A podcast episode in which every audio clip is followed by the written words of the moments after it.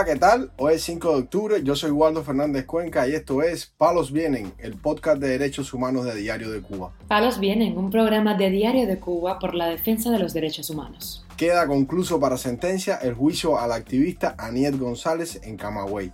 Amnistía Internacional convoca a enviar cartas a Miguel Díaz Canel en las que se pida la libertad del rapero Michael Oxorbo.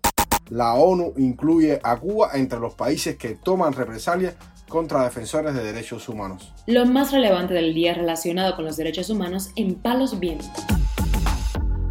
Comenzamos informando que el juicio a la activista camagüeyana Aniet González García quedó concluso para sentencia este miércoles luego de realizarse la vista oral bajo una fuerte custodia policial. Sobre el desarrollo del juicio, el Centro de Asesoría Legal Cubalex informó en sus redes sociales que primeramente no se le permitió la entrada a las hijas de la acusada, pero un agente sin identificar les dijo luego que pasaran junto con el primer testigo del juicio. A este juicio fueron tres testigos de fiscalía para acusar a la activista. Uno de ellos refirió que no había visto bien las fotos con la bandera, pues simplemente le salieron en su muro de Facebook, pero no le prestó mucha atención. Por su parte, el perito declaró que era imposible saber si había ropa debajo de la bandera. Cubalex señala que en un segundo momento pasaron los testigos de Aniet González, incluido su esposo José Mesa, quien tomó las fotos por las que se le acusa de ultraje a los símbolos patrios. Uno de sus argumentos para la defensa de Aniet fue que llevaba ropa debajo de la bandera. El fiscal, en sus observaciones finales, dijo que la activista no tenía prenda de vestir, por lo que las fotos eran una falta de respeto al símbolo patrio de la bandera. La abogada de González, por su parte, alegó que su clienta estaba siendo juzgada por su ideología política. Mientras eso sucedía al interior del tribunal, en las afueras, el periodista independiente Henry Constantín fue detenido antes de poder llegar al juicio en horas bien tempranas de la mañana y liberado en horas de la tarde de ese mismo día. Esta es la segunda detención en pocas semanas que sufre este reportero, director del medio digital La Hora de Cuba.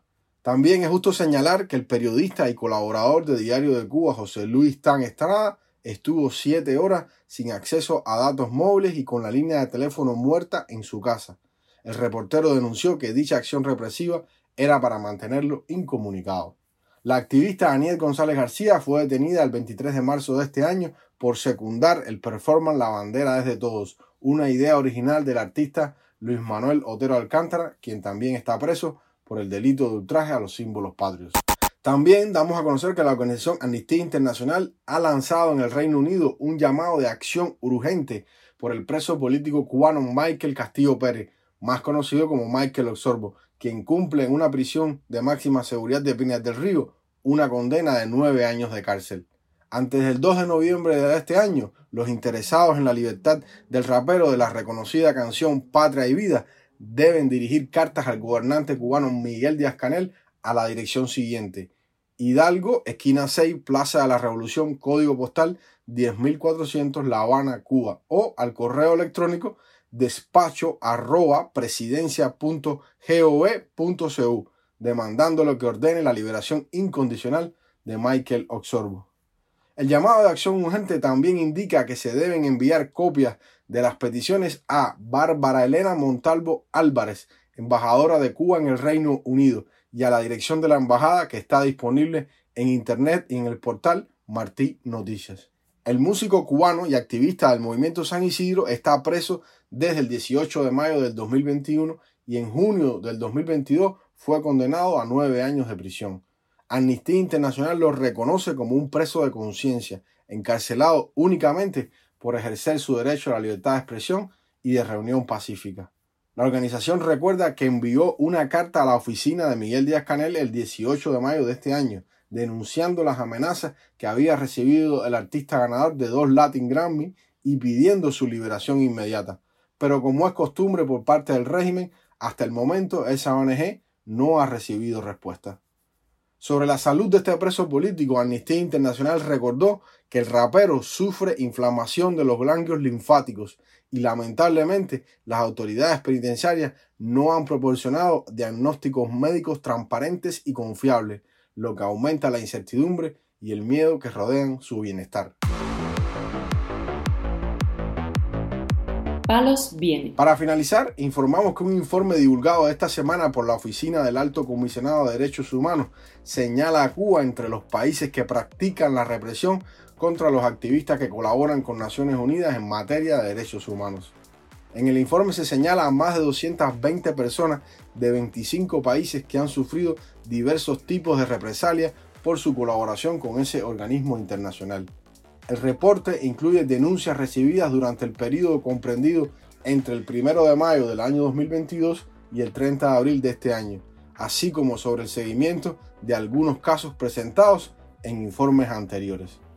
Sobre la situación en la isla, el informe menciona los casos de Juan Antonio Madrazo Luna y Martadela Tamayo González, ambos activistas del Comité Ciudadanos por la Integración Racial.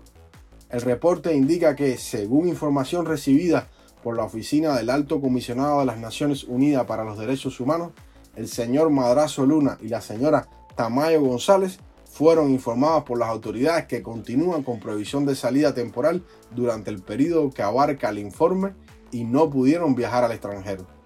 Esto obstaculizó su compromiso con las Naciones Unidas, incluidos los actuales preparativos del cuarto ciclo del examen periódico universal de Cuba, previsto para realizarse en noviembre de este año. El documento de la ONU agrega que ambos defensores de derechos humanos continúan bajo constante vigilancia en su casa por parte de agentes policiales y han sufrido ataques repetidos y selectivos, interrupciones de sus servicios de datos móviles y telefonía fija, a veces por periodos de semanas. Esto les ha impedido buscar, recibir y difundir información y obstruyó su compromiso con las Naciones Unidas, señala este documento. A pesar de este informe, durante la reciente visita a Cuba del secretario general de la ONU, Antonio Guterres, no trascendieron cuestionamientos de este a las reiteradas violaciones de derechos humanos en Cuba por parte del régimen. De hecho, la candidatura del castrismo para continuar integrando el Consejo de Derechos Humanos de la ONU en el periodo 2024-2026 no fue rechazada por este organismo y será llevada a votaciones el próximo 10 de octubre. Palos Vienen, un programa de Diario de Cuba por la defensa de los derechos humanos. Estas han sido las noticias de hoy en Palos Vienen, el podcast de derechos humanos de Diario de Cuba. Pueden escucharnos en DDC Radio, Spotify, Google Podcast, Apple Podcast, Telegram y SoundCloud. Yo soy Waldo Fernández Cuenca y mañana regresamos con más noticias.